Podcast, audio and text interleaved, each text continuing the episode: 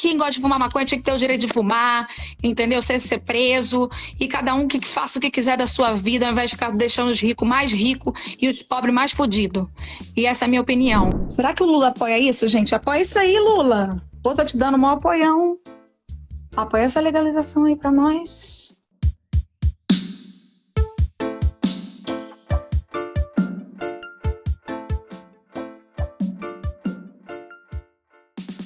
Um salve para quem nos escuta. Esse é o Maconhômetro Debate, um projeto do Cannabis Monitor em parceria com a Plataforma Brasileira de Políticas de Drogas, com a proposta de contextualizar e aprofundar temas relevantes envolvendo a maconha no Brasil e no mundo. Nesse episódio, nós vamos debater sobre o que podemos esperar do novo governo Lula em relação ao campo das políticas sobre drogas e, consequentemente, da regulamentação da maconha. Após quatro anos de um desastroso desgoverno de extrema-direita, que tinha como plataforma política o discurso negacionista e anti-direitos humanos, vivemos agora uma esperança de volta à normalidade institucional. Com o bolsonarismo no poder, campanhas sistemáticas anti-maconha foram promovidas, seja nos discursos moralistas do próprio presidente, seja na atuação deliberada de parlamentares da base do governo em sabotar a aprovação do PL 399 no Congresso ou através dos ministérios chefiados por figuras como Damares Alves, Osmar Terra, entre outros que chegaram a produzir e publicar uma cartilha contra a legalização da maconha no Brasil, que inclusive negava as propriedades e benefícios medicinais da planta. Além disso, o último governo dificultou a promoção de políticas de redução de danos que já atuavam há 20 anos no país e promoveu como nunca as comunidades terapêuticas, Passado o pesadelo, o novo governo, que se apresenta como uma ampla aliança democrática que abarca grupos políticos da esquerda à centro-direita, sinalizou de diversas maneiras uma guinada progressista em diversos setores, como o retorno do Ministério da Cultura, a valorização do meio ambiente e a criação dos Ministérios dos Povos Originários e da Igualdade Racial. Mas em relação à política de drogas, o que podemos esperar para os próximos anos? Haverá mais espaço para ampliação do debate e da defesa das pautas caras para o movimento antiproibicionista? Temos perspectivas de avançar em mudanças na legislação? As alianças com setores da direita podem ser um entrave para esses avanços? No programa de hoje, vamos debater e projetar o que esperamos para os próximos quatro anos no campo das políticas sobre drogas no Brasil, durante esse terceiro governo do presidente Lula. Eu sou Monique Prado, sou cientista social, pesquisadora e assessora parlamentar na área de políticas de drogas da ALERJ, e participam comigo desse debate. O advogado, pesquisador e cofundador da Rede Reforma, Emílio Figueiredo, o antropólogo, professor e pesquisador do Psicocult da UF, Marcos Veríssimo, e o historiador, especialista em gestão estratégica de políticas públicas, Dudu Ribeiro que também é cofundador e diretor executivo da Iniciativa Negra por uma Nova Política de Drogas e membro do Conselho Executivo da Plataforma Brasileira de Política de Drogas. Olá, meus amigos, sejam bem-vindos a mais um Maconhômetro Debate. Oi, Monique. Oi, Dudu. Oi, Veríssimo. Salve, pessoal. Monique, Emílio, Dudu. Vamos que vamos. Salve, salve, Emílio, Veríssimo, Monique. Muito obrigado pelo convite. Estamos aqui. Nós que agradecemos pela sua participação, Dudu. Muito obrigada. Vai ser muito importante a gente escutar você sobre esse tema. Bom, eu sugiro começarmos trazendo um balanço de cada um sobre o que foram esses últimos quatro anos de extrema-direita no poder para o campo da política de drogas e como vocês leram esse momento a partir do lugar que ocupam, tanto na universidade, como no terceiro setor, quanto na militância. Bom, o impacto dos últimos anos de governo conservador, e na verdade desde o golpe na política sobre drogas, eles são dramáticos. E eu gostaria de salientar pelo menos dois aspectos muito importantes. Né? Primeiro, a própria visão de mundo das pessoas que comandaram o governo no último período, que atuava no sentido da desumanização das pessoas, da violência absoluta contra outras formas de viver em sociedade, a perspectiva de se pensar humanidade mesmo foi degradada pelo processo conduzido pelo governo Bolsonaro, né, daqueles que são considerados humanos e considerados não humanos. Nós estamos falando de um processo de pandemia que deixou quase 700 mil pessoas mortas, nós estamos falando dos processos que nós estamos vivendo agora, nesse momento, coisa Yanomami, nós estamos vendo também com a intensificação do processo de violência em vários estados brasileiros, do ponto de vista da atuação das forças de segurança, das produções de morte, e no sentido mesmo de jogar no ralo parte significativa dos processos de construção de direitos sociais que nós conseguimos conduzir no pós-democratização, redemocratização em 88. Né? E outro aspecto fundamental também, além da humanidade, do debate sobre esse processo da necropolítica, é também pensar uma questão que é fundamental para a necropolítica, que é a questão do orçamento, né? de como o governo Bolsonaro conseguiu, inclusive, inverter a lógica de financiamento da área de política de drogas no Brasil, não só intensificando o discurso de guerra a partir da política armamentista, do incentivo a uma perspectiva bélica na sociedade, mas também sequestrando o orçamento público, porque a guerra às drogas sempre foi isso também, né?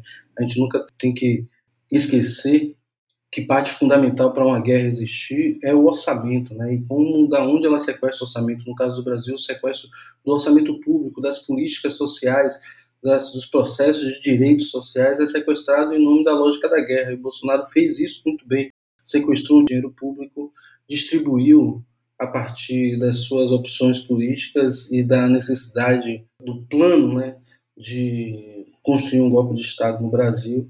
Então, eu acho que dois aspectos fundamentais que deixaram a gente no processo de degradação, que é preciso reconstruir parte significativa do Estado brasileiro no campo de drogas, vai ser um esforço significativo, que eu acho que tem que ter a sociedade civil, as universidades, as organizações que sempre fizeram parte do processo de debate da luta de proibicionismo no Brasil precisam estar pressionando o governo. Nós não precisamos achar que nós chegamos um momento em que vencemos o bolsonarismo, agora temos o conjunto que nós queremos conduzir na política. Nós precisamos pensar que a gente precisa, na verdade, insistir permanentemente em trazer esse governo para a esquerda, para as pautas progressistas, para pensar uma política de superação da lógica da guerra.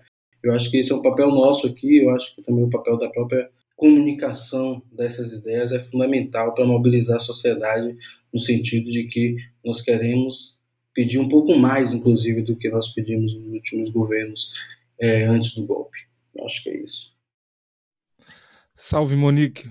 Valeu pela pergunta e me permita separar dois aspectos dela, né? Que assim, é, um é o aspecto cíclico, né? Esse que está bem datado na sua proposta, da gente pensar os quatro anos atrás desse ciclo que foi representado né, pelo governo do Bolsonaro e que deixa legados, né, obviamente, e outro aspecto cultural que vai muito além do cíclico e que eu creio que esses legados é que são os mais perniciosos do ponto de vista é, de quem pensa na produção de uma, de uma política de drogas que possa tratar a maconha e outras drogas, né, de uma perspectiva mais liberal e com respeito é, aos direitos das pessoas que são violadas, sempre as mesmas, enfim. Porque, do ponto de vista cíclico, né, tivemos aí um governo que foi muito mais um desgoverno em vários aspectos, né, mas eu fico pensando que eu poderia ser muito pior, né, se ele não fosse tão incompetente, né, enfim, Afinal de contas, estamos falando de uma pessoa que estava, né, um determinado momento, pensando mais em andar de motoca do que de dar conta de problemas que ele mesmo criou, né? Enfim, isso aí era o que era esperado, né? Eu, por exemplo, não confiaria no Bolsonaro nem para levar meu cachorro para passear. Não, não, não confiaria nisso. E aí você tem é, milhões de brasileiros que confiariam para dar um mandato de presidente da República. Né? Então, isso sim que deriva desse aspecto cultural, que no caso né, das pautas é, mais legalizantes, vai confrontar exatamente com esse ponto. Porque no pensar no caráter cíclico, que foi o resultado das eleições de 2018, eu fico pensando que foi terrível, como para todo mundo foi terrível, mas é, se tivesse mais gente competente para fazer o mal mesmo, nesse sentido que eu estou falando, no governo, né, para levar aquelas propostas absurdas à frente, é, poderia ter sido muito pior. Né? E o aspecto que eles deixam, né, o legado no, no plano cultural, aí sim que é com que a gente tem que lidar no dia a dia, no cotidiano, e que, no caso né, do, do avanço de pautas mais legalizantes e justas, é aí que vai estar o entrave, né? Enfim. é, fazer um, um, balanço né, desse, desse último governo e todo pós-golpe né, é muito difícil. Né? É, como advogado, é um gosto de cabo de guarda-chuva na boca constante, porque, embora a gente tenha tido muitas vitórias, né, a questão do, do cultivo doméstico, cultivo associativo, né, a ampliação do uso da cannabis medicinal no Brasil, quando a gente fala do trabalho né, do advogado, na verdade são vitórias que a gente não precisava ter tido, né? Eu não queria ter que entrar com habeas corpus para alguém cultivar flor em casa, né? Isso, isso é um sinal do, do tempo que a gente que a gente vive, né? A mesma coisa as pessoas se associarem para utilizarem em conjunto, cultivarem em conjunto e utilizarem uma planta em prol da saúde. A gente tem que necessitar de medidas judiciais, né, trabalho de advogado para poder garantir isso, é um negócio muito absurdo. E para além do trabalho de advogado, né, como ativista, como cidadão, você olhar que o governo, né, os, os, últimos anos, todo, todo o governo Bolsonaro, dali de 2019 em diante, foi uma sequência de chacinas. Todos os anos tiveram chacinas, teve aquela do Cerro Corá, depois veio o Jacarezinho e foi outra. E foi... Então, assim, a gente tempo todo a gente tendo que é, engolir uma política de drogas extremamente violenta, extremamente infame, né, um sentimento de impotência, porque para proteger determinadas pessoas, determinados territórios não tem medida judicial, então a gente fica ali né, com esse sentimento de impotência.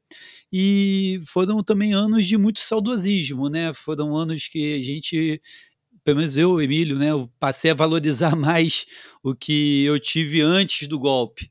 Né? Em 2014, eu lembro quando eu conheci o Dudu lá no, no encontro do Conjuve, a gente armando um, um congresso do, do Conselho Nacional de Juventude, né, jovens do Brasil inteiro ali juntos, e ali naquele ambiente né, pô, de democracia, de, de troca e tudo mais, já foi extremamente impactante quando naquela roda de, de várias pessoas do Brasil inteiro, né, né, eu escutei pela primeira vez que todo, todo final de semana caía um avião só com os jovens pretos na, na, periferia do Brasil, né? Porque morria, acho que naquela, naquela época o número era 70, né? 70 jovens morriam todo final de semana nas periferias do Brasil.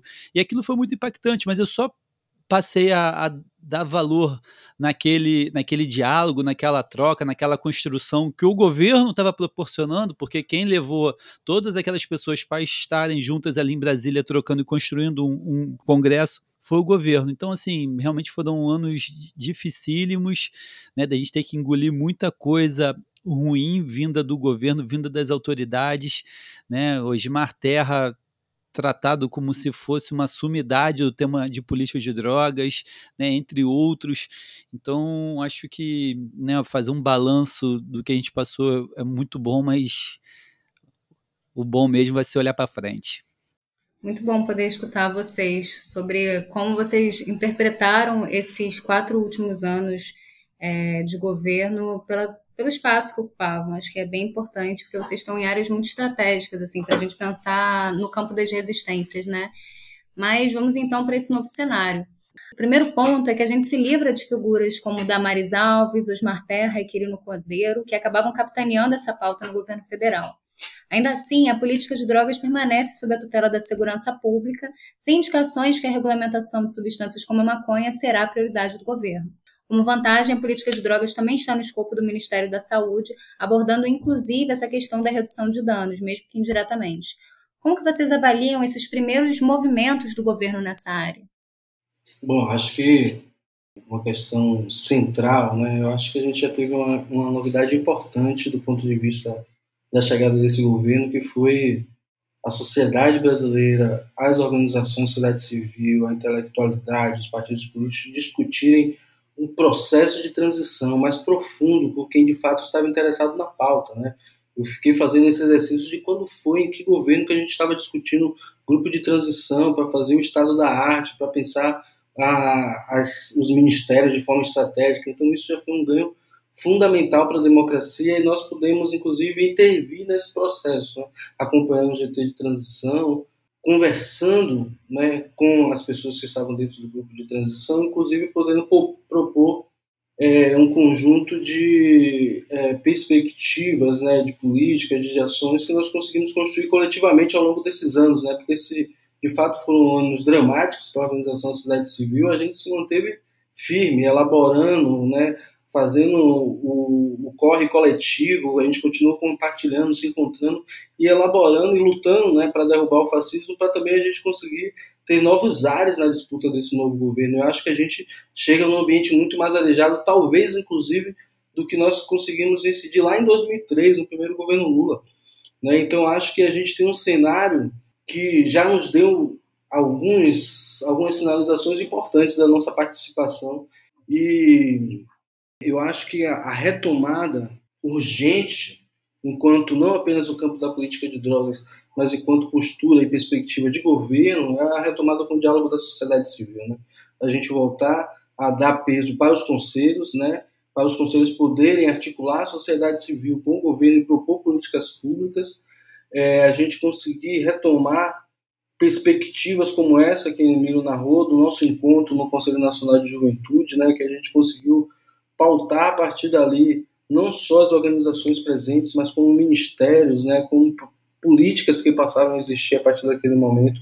Então, acho que a participação da sociedade civil é fundamental e a participação da sociedade civil que se manteve firme na luta é, contra o fascismo e elaborando também ao mesmo tempo uma outra perspectiva de política sobre drogas, porque acho que um dos desafios fundamentais, né, a gente é, a Senad até o presente momento continua dentro do Ministério de Justiça e Segurança Pública, nós precisamos elevar o tema da política sobre drogas, né, para a gente estar tá falando sobre desenvolvimento social, porque também a gente não precisa cair na ideia de que nós precisamos tirar da justiça e colocar na saúde, como se fosse simples assim, como se inclusive fosse apenas saúde. Não, a gente tem que pensar um lugar estratégico no governo que consiga fazer articulação intersetorial com todos os ministérios, de repente ligado ao gabinete da presidência, né, para a gente conseguir fazer com que tenha orçamento, capacidade de decidir e articular as políticas públicas entre os diversos ministérios. O que é que a gente vai fazer sobre política de drogas com o Ministério da Cultura, com o Ministério dos Direitos Humanos, com o Ministério da Reparação Racial, tudo isso da promoção da igualdade racial, a gente tem que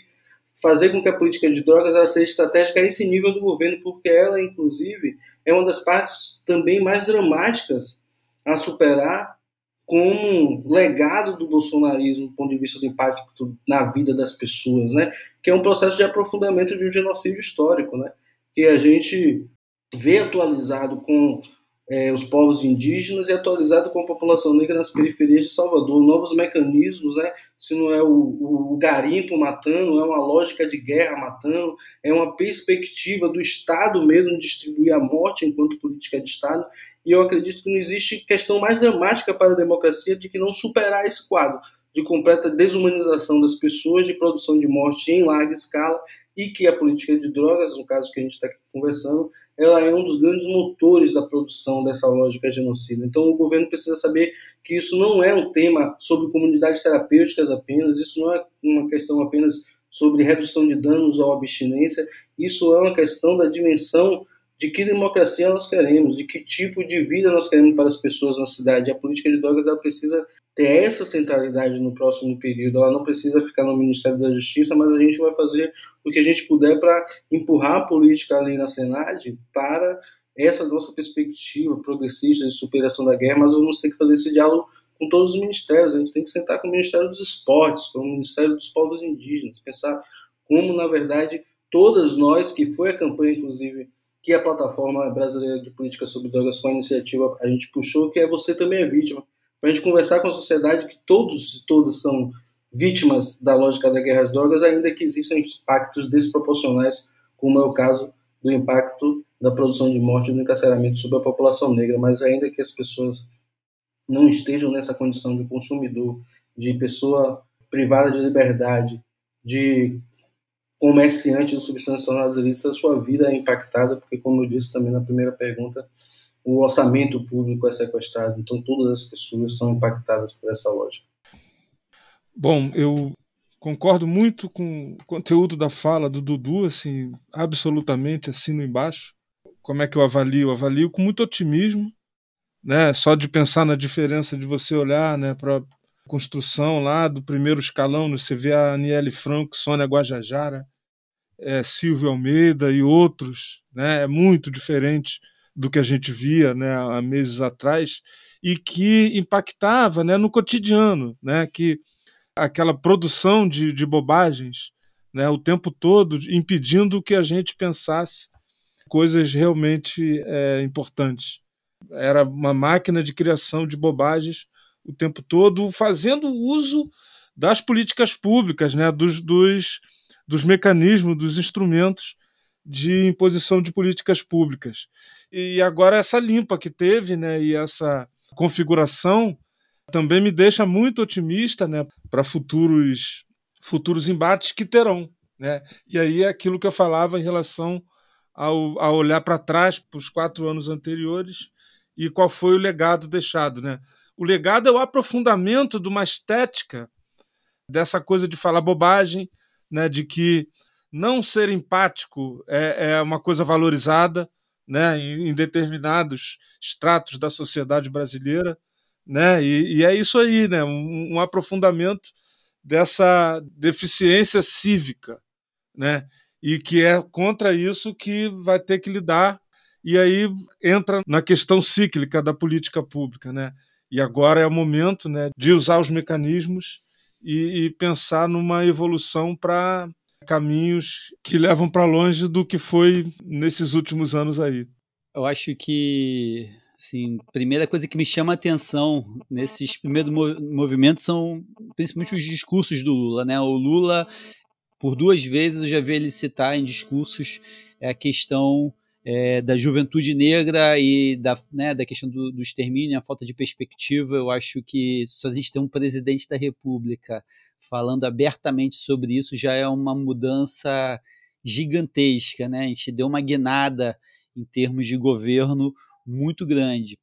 Para além do presidente, né, a gente pensar aí né, quem é que está no governo, né, o próprio Flávio Dino, Sheila de Carvalho, é, a Marta na Senad. Então, assim, a gente realmente tem uma perspectiva muito melhor do que a gente teve nos últimos quatro anos, né, vamos falar aí nos últimos seis anos, contando aí todo, todo o golpe, o governo Temer também, que né, foi horrível para a política de drogas, é, a gente tem realmente uma perspectiva excelente. Então, nesse, nesses primeiros movimentos, né, eu não estou cobrando muito nesses primeiros movimentos, aprendi muito com a situação que rolou com o Pedro Abramovay em 2010, né, o Pedro Abramovay foi fazer um discurso é, sobre né, a questão do pequeno traficante e acabou sendo desligado do governo praticamente sem tomar posse. Então, isso, isso é um aprendizado para a gente. A gente não precisa ter ansiedade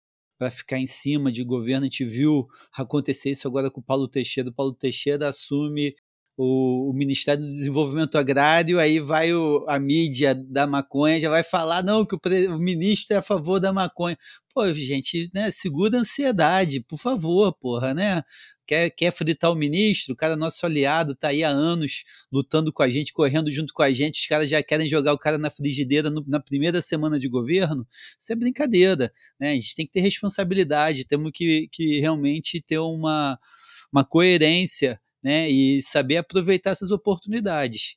Né? A gente, porra, passamos aí, né, um fino de não ter um, um, mais um governo Bolsonaro e agora, porra, uma semana depois de governo já estão aí botando manchete é, sensacionalista com o ministro que realmente pode, né? Eu acho que tem tudo a ver, desenvolvimento agrário, cannabis, beleza, mas porra, dá um tempo pro cara respirar, o cara ver o tamanho da pasta dele, o que, que ele pode fazer, o que, que ele não pode fazer. Não dá para né? Então, assim, eu acho que essa, esses primeiros movimentos estão ótimos. Eu acho que a gente tem uma urgência que é acabar com a guerra, né? Eu acho que a campanha da plataforma é sensacional para isso, para conscientizar de que todo mundo é vítima dessa guerra, não só quem usa, não só quem planta, não só quem, quem reprime, quem usa e quem planta, né?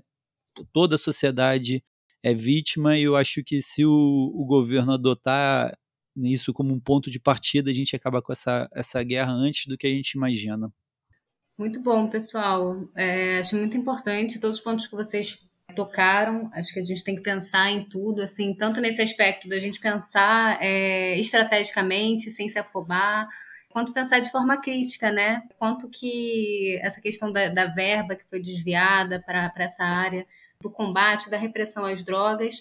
E aí, em relação a tudo isso, tem um ponto que geralmente, é, pelo menos aqui no Rio de Janeiro, a marcha da maconha assim, acaba não, não adentrando muito nisso. E acho que é muito importante a gente debater também, que é a questão das comunidades terapêuticas. E recentemente é, foi anunciada a criação de um departamento de apoio às comunidades terapêuticas que é vinculado ao Ministério do Desenvolvimento da Assistência Social, Família e Combate à Fome e isso acabou dividindo a opinião de pessoas, ativistas e pesquisadores que estão ligados nesse tema. Eu queria muito ouvir a opinião mais especificamente do Dudu Ribeiro em relação a isso.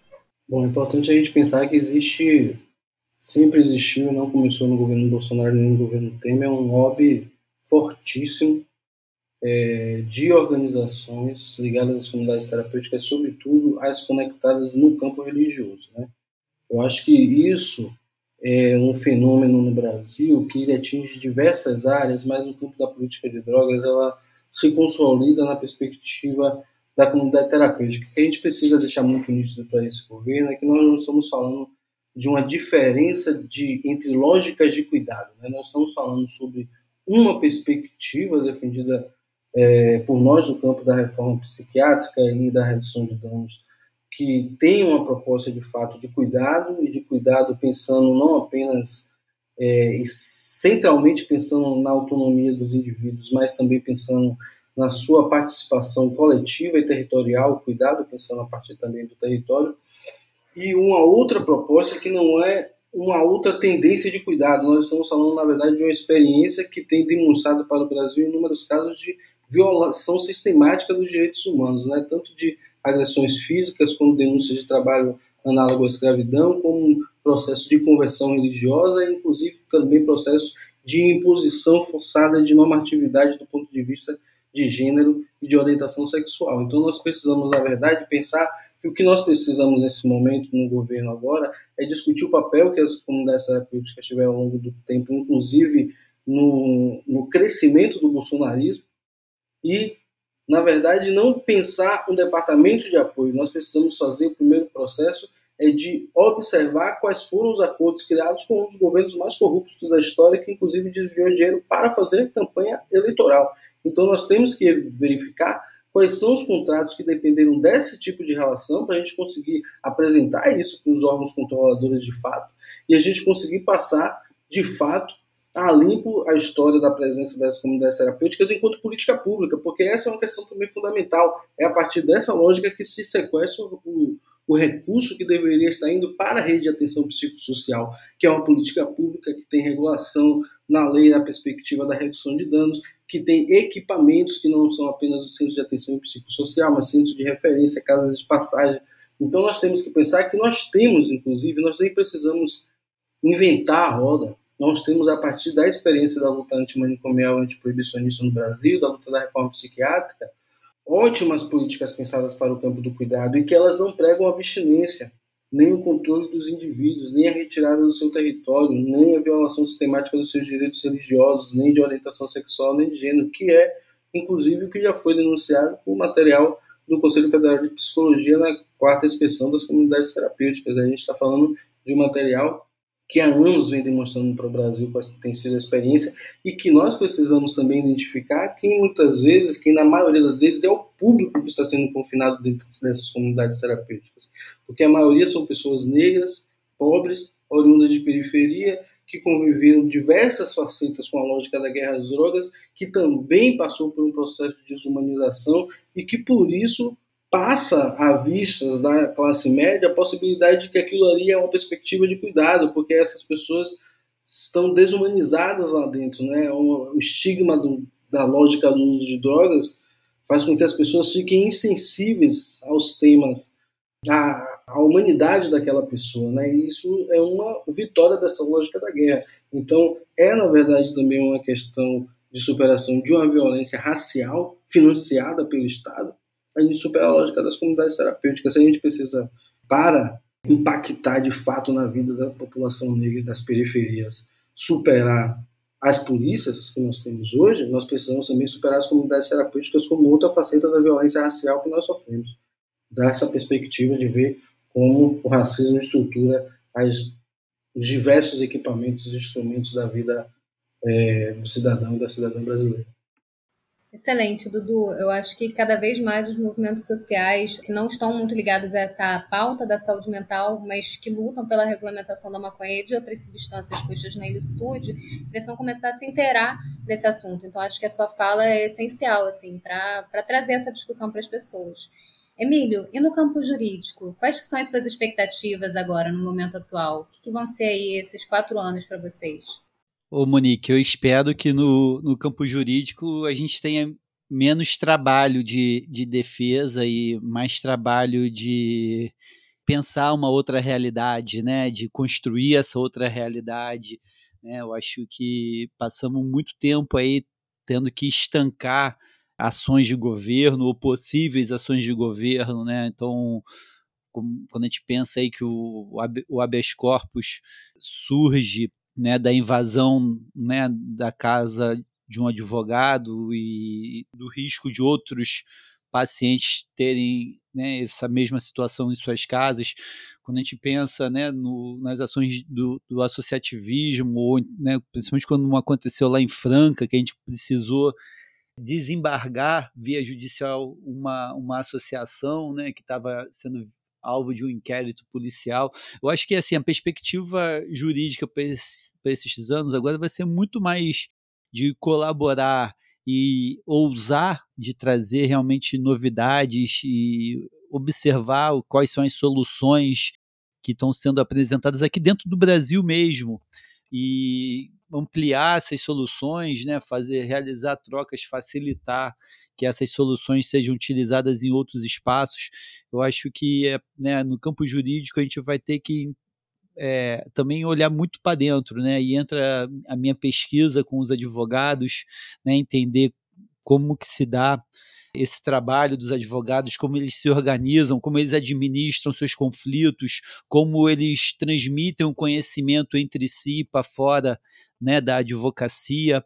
Então, né, tô, tô, tô aqui no fechando o segundo ano do doutorado e com isso eu tô realmente me enveredando para entender essas práticas de advocacia usando como pano de fundo a política de drogas, a política principalmente sobre a cannabis.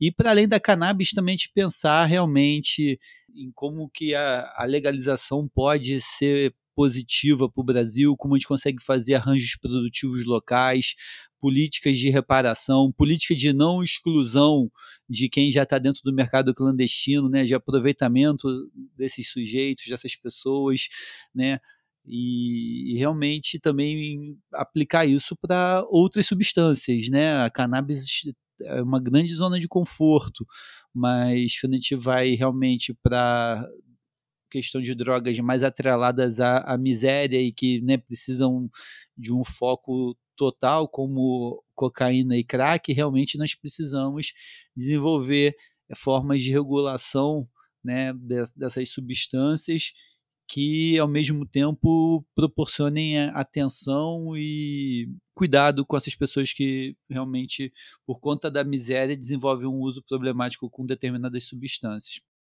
é isso. Acho que vai ser no jurídico um, um tempo de grandes desafios e eu tenho, né, elenquei alguns aqui mentalmente. O principal, eu quero uma política de drogas onde mães não chorem, e eu quero uma política de drogas que de alguma forma signifique mais comida no prato do brasileiro. Se eu tiver isso daqui a quatro anos, eu estou feliz demais. Veríssimo. E no campo acadêmico, o que, que você acha aí que vem pela frente? Bom, o que já tem vindo né, de, de novas perspectivas, né, que foram boas falas, né? É, se fala de aumento das bolsas que estavam é, sem reajuste desde 2013. E isso acontecendo, né, de fato, que deu uma, uma atenção para isso, eu acho que é, alocamento de recursos né, na pesquisa, que eu acho que é uma coisa que a gente tem é, muita esperança que vai acontecer, né? Porque o cenário anterior era o Paulo Guedes metendo a faca, né? E a gente sabe onde é que ele ia meter a faca todas as vezes que ele tinha aquelas ideias lá que ele aprendeu na escola de Chicago. Mas dizem que ele não aprendeu direito. Eu não, não saco tanto assim de economia, então não vou me aventurar. Mas, é, de fato, né, é, a gente espera que agora né, se normalize essa alocação de recursos. Né? Isso a gente tem discutido muito, por exemplo, no GT que eu tenho feito parte, lá do CNPq, né, de popularização da ciência, né, que, enfim, a gente até chegou a escrever um documento que foi encaminhada lá para a ministra, né, e, e muito se fala nesse conceito de popularização da ciência. E eu acredito que popularizar a ciência é popularizar o acesso do jovem pobre da escola pública aos processos de, redes de produção do conhecimento científico. Né? Não, não tem é, a popularização da ciência como um produto bruto que chega né, no povo. Não.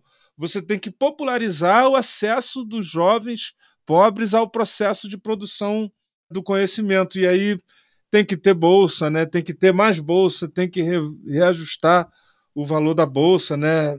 Para que possa então, né, no futuro próximo, né, você ter mais gente, né, de diferenciados estratos da sociedade, favorecendo a diversidade, frequentando os bancos universitários e mais na frente, não só nas ciências da natureza, como também nas ciências sociais aplicadas, nas ciências humanas, né? é, inovações, né, inclusive é, novas tecnologias sociais de administrar conflito para evitar o genocídio que acontece, enfim. É, é, e a gente só vai fazer isso de fato com alocação de recursos, né, com política séria de alocação de recursos na produção do conhecimento e aí mais geral, né, com a melhora também das condições econômicas, né, porque é isso, por exemplo, que exclui de cara, por exemplo, o jovem pobre que tem é, filho, tem família e tal. Então, né, a própria economia indo mal, né, isso já sinaliza para um clima de escassez né, de recursos disponíveis e tudo fica mais difícil, que era o cenário ideal para a gestão anterior do, da economia, né, feito pelo Paulo Guedes. Né? E aí, esperando-se agora que haja essa realocação né, de recursos, de pensamento, é, a gente possa então trabalhar melhor, podendo promover essa popularização da ciência e do acesso do futuro cientista que está hoje na escola pública. Sensacional, veríssimo. Você me fez pensar em várias coisas. Acaba que eu estou nesses dois campos, né, também na academia e no legislativo, e eu vejo a dificuldade que nós temos para conseguir é, fazer uma lei que que conseguimos aprovar no mandato em que trabalho, de fomento às pesquisas com a maconha. E aí, quando a gente fala em fomento às pesquisas, parece uma coisa muito simples, né? Mas é muito difícil de você conseguir fazer com que jovens ou até mesmo professores que já estão dentro das instituições se interessem pelo tema se eles não têm dinheiro para trabalhar com isso. Então, eles acabam indo se debruçar sobre assuntos que já são consagrados, que já possuem editais. Então, é muito difícil, esse é um desafio que a gente enfrenta, porque as agências de fomento elas são muito resistentes a trabalhar com esse tema. Aqui a FAPERJ dificilmente nos dá atenção, responde e-mails, ofícios, então é um grande desafio, mas ainda assim é essencial, porque quando a gente fala sobre pesquisa, a gente está falando sobre é, desenvolvimento, preservação do meio ambiente, sobre inovação à tecnologia, como você disse.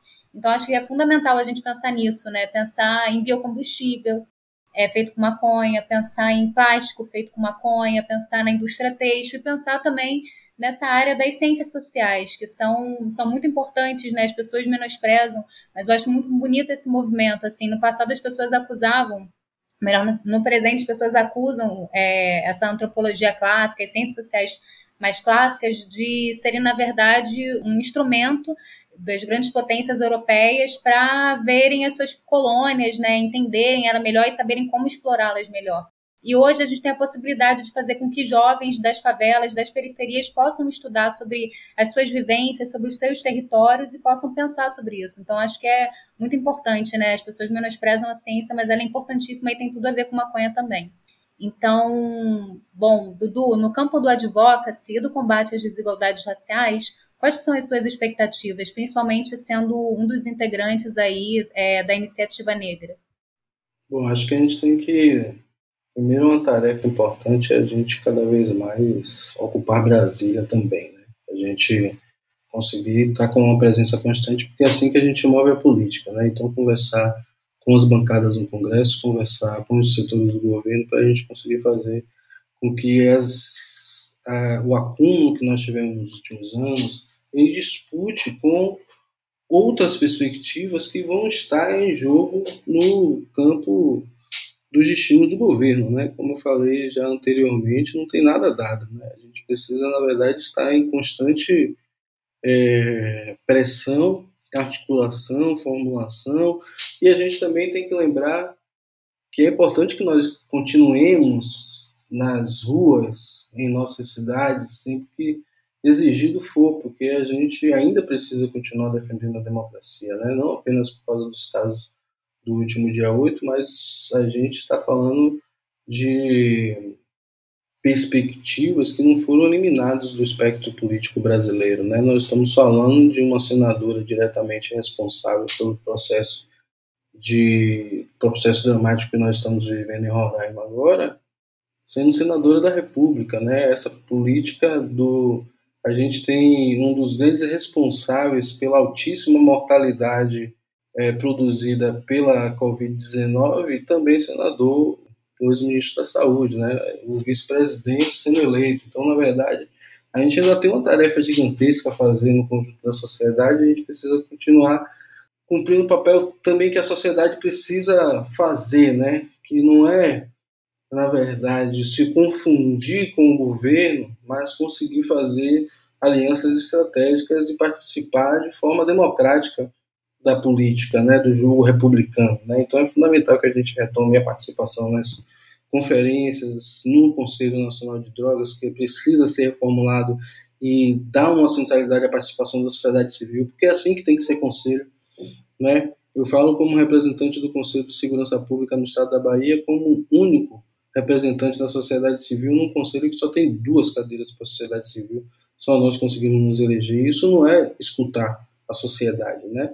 O governo tem uma grande oportunidade de escutar a sociedade. Nós, como sociedade civil organizada da Iniciativa Negra, também filiada à Plataforma Brasileira de Política de Drogas, nós acumulamos com um conjunto de organizações do Encontro Nacional no ano passado no Rio de Janeiro, né, onde a gente tira uma plataforma para conseguir incidir, né, tanto das agendas dos 100 primeiros dias do governo, né, mas também para a gente pensar os próximos quatro anos. E isso envolve vários eixos, envolve o eixo do cuidado, envolve o eixo da pesquisa, que o Veríssimo falou aqui, envolve o eixo da participação social, das relações internacionais, que serão fundamentais, inclusive, pensando a nossa relação Sul-Sul e a parceria estratégica nesse momento, inclusive, com a incidência da Colômbia, né, do presidente Petro e da vice França Marques, que tem puxado o tema da política de drogas a nível internacional e dessa necessidade da superação da guerra. O Brasil precisa encarar isso também como um momento chave e as organizações da sociedade civil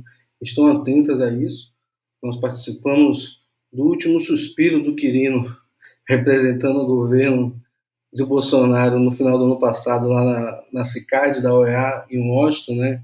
Nós, a iniciativa e a plataforma, né, para ouvir o, o, antigo secretário de drogas dizer que a sociedade civil mentia sobre a atuação do governo Bolsonaro, nós vimos esse último suspiro e nós sabemos que o Brasil está voltando com a perspectiva de retomar um papel importante do ponto de vista do cenário internacional e a política de guerra às drogas ela é transnacional, então a gente precisa pensar que não é apenas vencer a guerra às drogas no Brasil. Nós precisamos fazer essa construção a nível regional, a nível internacional, para a gente conseguir impulsionar a mudança das políticas de drogas. Esse ano tem Comissão de Narcóticos da ONU em Viena, pautar as organizações, que os organismos bilaterais, onde é possível falar sobre o terminal de drogas, então na OEA, na UPAS, na OMS, na ONU. É uma perspectiva importante a gente fazer isso. E, obviamente, isso tudo só existe se a gente continua mantendo fortemente o nosso compromisso, a nossa ligação e a nossa vivência com o lugar de onde nós viemos, né? Nós não podemos nos abandonar os nossos territórios, né? É daí que vem a força para a luta política, ali onde estão nossos irmãos e irmãs lutando diariamente. Não é nos enclausurando em gabinete que a gente vai conseguir fazer um outro processo de transformação da sociedade. Nós precisamos estar sempre atentas para manter essa conexão viva, porque é ela, na verdade, que mantém os nossos olhares lúcidos para as realidades que nós vivemos, que nós enfrentamos e que muitas vezes a participação em processo de disputa de poder pode nos descolar. Nós precisamos aprender, inclusive, com os processos que nós vivemos nos dois primeiros governos Lula e no governo de Dilma, né, das dificuldades dos movimentos sociais, a participação das lideranças no governo, enfrentar isso, na verdade, como uma oportunidade e olhar para aqueles desafios, atualizar eles e fazer com que a nossa participação no próximo período continue sendo decisiva, como foi decisiva na eleição. Essa eleição ela não existiu sem a participação ativa dos movimentos sociais, das pessoas na rua, na sociedade civil. Não foi só acordo de partido, foi um processo gigantesco de debate sobre democracia com a sociedade brasileira. Eu acho que nós estamos lutando, nós estamos agora podendo atuar enquanto sociedade civil num cenário diferente, que eu acho que dá para aproveitar bastante. Eu acho que é isso, né? A gente já vai construir nossas agendas, ocupar Brasília, ocupar as ruas, ocupar o Brasil, pensando numa outra política de drogas. Excelente, pessoal. Bom, e agora por último, eu quero saber a opinião de vocês sobre o âmbito legislativo. O que podemos esperar? Vocês acreditam que tem fortes chances do PL 399 de 2015 é, ser aprovado ou algo assim? Queria saber a opinião de vocês e já aproveito também para deixar um pouquinho assim da minha opinião sobre isso. Nas ciências sociais tem um termo que eu acho muito interessante para a gente pensar esse momento que a gente está vivendo, que vocês conseguiram condensar bem, explicar bem também a partir da ótica de cada um, que são as janelas de oportunidade. Quando a gente tem um, um, partido, quando a gente tem um governo que ele tem esse viés mais progressista, é muito mais fácil é, da gente, através de pessoas estratégicas em cargos estratégicos do governo, conseguirem ampliarem as possibilidades da gente conseguir avançar em determinadas áreas. E eu espero muito, é muito cedo, né, para a gente pensar, assim, na minha opinião, em, conjecturas futuras, mas eu tenho muita esperança de que a gente consiga sair desse movimento é, de reconstrução, porque a gente está no período de reconstrução, saímos do período da resistência, e da gente começar a pensar em sonhar mesmo, da gente começar a pensar em uma regulamentação das drogas que seja amparada também por uma reparação histórica, que é um tema, inclusive, que o Dudu também se aprofunda muito, estuda bastante, que eu sei que é um tema caro para ele. Então é isso, pessoal. O que vocês acham aí do futuro? A gente vai ter regulamentação da maconha, mesmo que para uso medicinal, cultivo da maconha? O que vocês acham? Eu acho que o percurso né, de aprovação do PL 399 ele teve um bocado de simbolismos importantes, né? até a própria derrota do governo Bolsonaro na comissão especial por um voto, né, e com direito a porrada na sessão anterior, toda a mobilização que nós fizemos, nós fizemos inclusive é, conversa com vários parlamentares que participaram é, da comissão especial. É, eu acho que ali está parte importante né, de um acúmulo feito por diversos setores no campo da política de drogas. Ali está consolidado o que nós precisamos é, no conjunto de mudanças para a regulação no campo da maconha no Brasil, não. Nós precisamos de ainda mais. Eu é, lembro né, que nós terminamos o ano com um projeto aprovado, o 399, na comissão especial. O Arthur Lira nunca colocou para dar continuidade ao processo, e aí veio a eleição.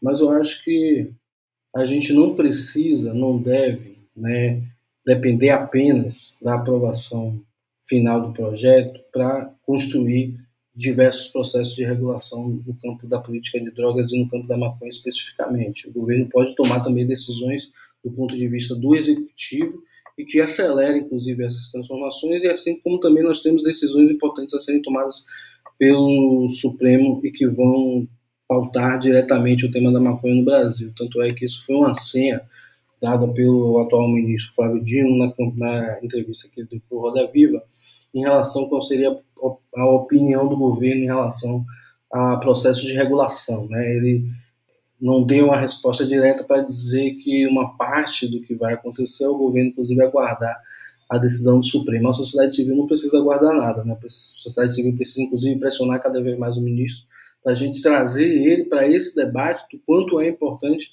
a gente fazer regulações e a gente conseguir ampliar, inclusive, a noção de que nós não estamos falando apenas do acesso terapêutico, mas nós estamos falando sobre a superação de uma lógica de guerra que vai nos exigir muito mais do que um projeto de lei especificamente, né? ainda que a gente consiga consolidar nele parte das nossas expectativas. Eu acho que o desafio para o próximo período é continuar, obviamente, pressionando pelo legislativo. Né? Não tem apenas o 399, tem outros processos, inclusive apresentado pelo Paulo Teixeira enquanto deputado, né? como o próprio autocultivo, que ficou fora do 399. Né? Então, nós precisamos pensar, na verdade, inclusive, como captar iniciativas que estejam no âmbito do executivo e que impulsionem uma perspectiva progressista que possa influenciar tanto do ponto de vista da relação com o judiciário quanto do legislativo, porque é isso, a gente não a gente não tem que esperar a decisão do Supremo Tribunal Federal de nada, a gente não precisa esperar, a gente tem que fazer o que a gente sempre faz, a gente tem que precisar continuar pressionando, formulando, pressionando, dialogando com os parlamentares, com o executivo, fazendo com que cada vez mais se perceba que se é um momento importante que nós estamos debatendo democracia, o nosso chamado é para dizer que a democracia é vítima da guerra às drogas, isso nós estamos falando tanto sobre a defesa da democracia, superar a lógica da guerra é defender a democracia também. Eu acho que é isso que a gente precisa, na verdade, é sempre um desafio importante, né? Só para dar mais um elemento, é sempre um desafio importante. A gente trabalha anos com o tema da política de drogas, fazer essa chave virar para as pessoas que estão, sobretudo, no senso comum, conseguirem ter outro nível de percepção, né? A gente tirar as substâncias da frente da história de vida das pessoas, porque parece que as pessoas estão olhando, por exemplo, muitas vezes para o crack, ou para a maconha, ou para a cocaína, olhando para a substância, esquecendo que nós estamos, na verdade, falando também e, sobretudo, das pessoas, das formas como elas se relacionam, da sociedade, como a opção por proibir essas substâncias impacta na vida dessas pessoas nas suas várias esferas e que não tem necessariamente apenas a ver com a relação química que ela se estabelece com o consumo de alguma substância. Né? Então, acho que estamos, obviamente, num cenário muito melhor do que nós tivemos nos últimos anos, mas os desafios ainda continuam gigantes a minha perspectiva de continuar fazendo o nosso trabalho de incidir politicamente e sempre pensando na perspectiva coletiva. A gente não chegou aqui sozinho, a gente não inventou a roda, a gente tem muita gente que veio atrás antes, que trouxe o bastão, que deu a gente até aqui e que a gente vai correr um pouco mais para poder entregar lá na frente para a próxima galera que está vindo, porque é assim que é o movimento que a gente precisa fazer para transformações profundas que nós precisamos fazer na sociedade, né, que são desafios geracionais, né, não é desafio de um governo, não é desafio de um mandato legislativo, é um desafio de superação de violências que se perpetuam há gerações, então a gente vai precisar fazer a nossa parte aí, levar o bastão até um pouco mais na frente para quem está vindo aí. Bom, essa questão cíclica, né, a qual eu havia me referido, né, se ela não teve sucesso nas eleições do ponto de vista do executivo federal, ela ampliou sua base, eu digo uma cultura dita conservadora, né? Se isso é conservadorismo também eu não sei. Tem discussão aí. Mas no campo do legislativo conseguiu ampliar o quadro, né? Você vê, como você mesma lembrou, Monique. É lamentável a gente ver eleição com um quantitativo expressivo de votos de figuras como Hamilton Mourão, Damares eh, e outros aí, né? Enfim, um tremendo sucesso no legislativo. Mas por outro trabalho, e agora me apoiando também naquela questão da construção no campo da cultura, eu acho que o ativismo se robusteceu nos últimos anos e que está pronto para essa briga. Né? Vejo dessa maneira, né? de tanto levar porrada, inclusive. Né? É igual o samba, né? igual a história contada sobre o samba. O samba quanto mais ele apanhava, né? Eu, esqueci quem foi o cronista que falou isso, me perdoem, né? De estar tá aqui bancando, né? O, o, o médium sem dizer o nome do santo, mas alguém já falou isso nas crônicas do Rio de Janeiro, né? Que o samba, quanto mais batia nele, mais ele crescia. E o, o ativismo, né, em prol de formas mais justas de regular a circulação de plantas como a maconha, eu acho que também se enquadra nesse exemplo. Né? Então, o que nós temos aí né, é, de um lado, né, essa força tida como conservadora da sociedade e que parte dela sempre vai puxar para o obscurantismo, mas aí veja só como é que as coisas são complexas. Por outro lado, você vê né, é, figuras como esse general aí, o, o Vilas Boas, né, que já declarou publicamente se tratar com derivados de maconha. Né? Enfim, então a coisa está complexa a esse ponto, e nesse caldo de cultura, eu acho que o, o, o ativismo, né, pensando muito também na minha pesquisa, né, quando eu comecei lá em 2010, 2011, olhar para essas redes de ativismo, né, nos quadros lá que eu estava escrevendo a minha tese, quanta coisa aconteceu, né, quanta água passou aí por debaixo da ponte. E resultou, em alguma medida, no robustecimento dessas pautas.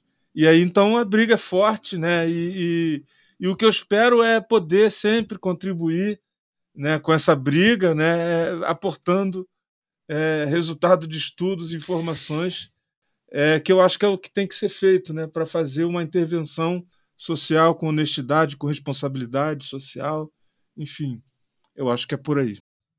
É, vamos ver se a, a bola de cristal funciona aqui, a gente consegue ver o que, que vai acontecer no legislativo aí nos próximos anos. Uma coisa é certa, né? A gente tem um movimento de vários projetos de lei em âmbito federal. O Parlamento Federal tem um monte de projeto, é, tanto Câmara quanto Senado. Se não me engano, pelas minhas contas, são 12 projetos de lei no total, versão sobre cannabis e uso medicinal. E tem um outro fenômeno muito interessante, que inclusive uma das, uma das pessoas que puxaram esse movimento está aqui com a gente nessa, nesse podcast, que é a Monique, né? Então, também o movimento da legislação estadual e da legislação municipal né, sobre cannabis, e isso é, também é um outro fenômeno que está acontecendo. São vários projetos acontecendo hoje pelo Brasil. Versão, né? Tá todo mundo aí na expectativa do projeto em São Paulo, né? Se o, se o Carioca vai sancionar ou não. E então, assim, eu acho que realmente a gente vai ter uma construção. Acho que o PL 399 vem com muita força. Eu acho que o PL do Paulo Teixeira mesmo, né, que é o projeto de lei 10.549 de 2018, né, que é bem interessante porque ele é quase o inverso, né, como o Dudu falou, quase o inverso do PL 399, enquanto o PL 399 traz toda a questão de empresas e associações e pesquisas, o veterinário, cânhamo, farmácia de manipulação e tudo mais. O projeto do Paulo Teixeira ele só fala sobre autocultivo e atividades sem fins lucrativos, né? Então, cultivar e tal. Então, seria um sonho a gente ter a junção desses dois projetos, mais o 514 que está no Senado, que também versa sobre o autocultivo, exclusivamente sobre o autocultivo. Né? Também seria uma iniciativa legislativa bem interessante. E eu acho que o mais importante, é, né, no fim das contas, não é nem tanto o que a gente tem de lei, né, mas o que, que a gente consegue aplicar da lei que a gente tem. E isso vai muito né, no sentido do que o Dudu levantou, né, a gente tá, já está fazendo acontecer, tem um monte de coisa acontecendo assim, né, pô, se for pegar, né, falar aí com a perspectiva estritamente da legalidade do que está sendo feito, tá todo mundo no ilícito, né? E, e mesmo assim está acontecendo, as pessoas se ajudando, as pessoas fornecendo principalmente flores, mas também outras substâncias né, para outras pessoas e, e né, o Estado não tem braço para controlar isso tudo, seria né, muito prudente regulamentar, dar um norte, dar um balizamento. Né, então, acho que em termos de lei, de legislativo, sempre fica nessa, nesse encontro com o fato social. E outra coisa que o Dudu falou também é a questão de geração, né? Então, é, a gente está fazendo lei hoje, em 2022, para pessoas que já nasceram no, no século XX, né? Quem nasceu em, no ano 2000 já tem 23, vai fazer 20, né? Já está fazendo 23 anos aí, né? 2022 não, 2023. Então, assim, é outro desafio gigante para os legisladores já não fazerem uma lei atrasada.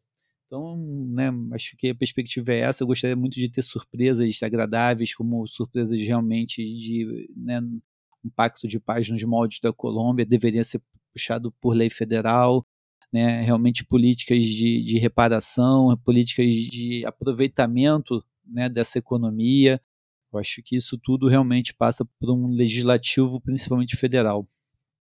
Excelente, vamos sonhar, galera. Vamos sonhar, acreditar. Pessoal, muito obrigada pela participação de todos vocês. Dudu, muito obrigada por ter aceitado o convite para ser o nosso convidado especial.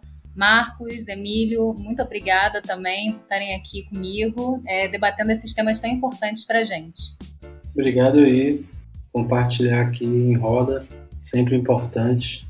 Espero que tenha sido uma contribuição rica para todos, sempre à disposição aí também no podcast. Fica também um convite para quem nos escutar procurar as redes da Plataforma Brasileira de Política de Drogas e da Iniciativa Negra para a Política sobre Drogas. E lá tem as informações sobre a campanha que eu citei aqui. Você também é vítima. Valeu, obrigado também, prazer.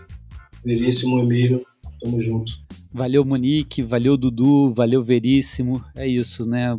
Depois de tudo que a gente passou nos últimos anos, não tem como não estar tá feliz, não tem como estar tá vibrando e realmente trabalhando e torcendo para um Brasil muito melhor a partir de 2023. Valeu, Monique. Um grande salve, um abraço para você, Dudu, Emílio e para os ouvintes do Maconhômetro. Um feliz 2023 com muita esperança verde pela frente. É isso, pessoal. Estamos chegando ao fim do nosso papo com Dudu Ribeiro, Emílio Figueiredo e Marcos Veríssimo, em que debatemos sobre o que esperamos para o próximo governo no campo da política de drogas no Brasil. Muito obrigada a você que nos escutou até aqui. Se você curtiu esse conteúdo, espalha para geral, compartilha com quem você acha que vai se interessar pelo debate político sobre a maconha e as drogas no Brasil.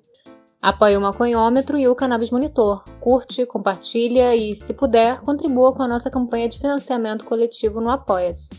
O endereço é apoia.c barra cannabismonitor. Eu fico por aqui e um salve para geral e até a próxima entrevista. Vou debater maconha, falar sobre maconha. Na marcha da maconha, vou defender a maconha. Pra nós queimar maconha e nós plantar faz favor,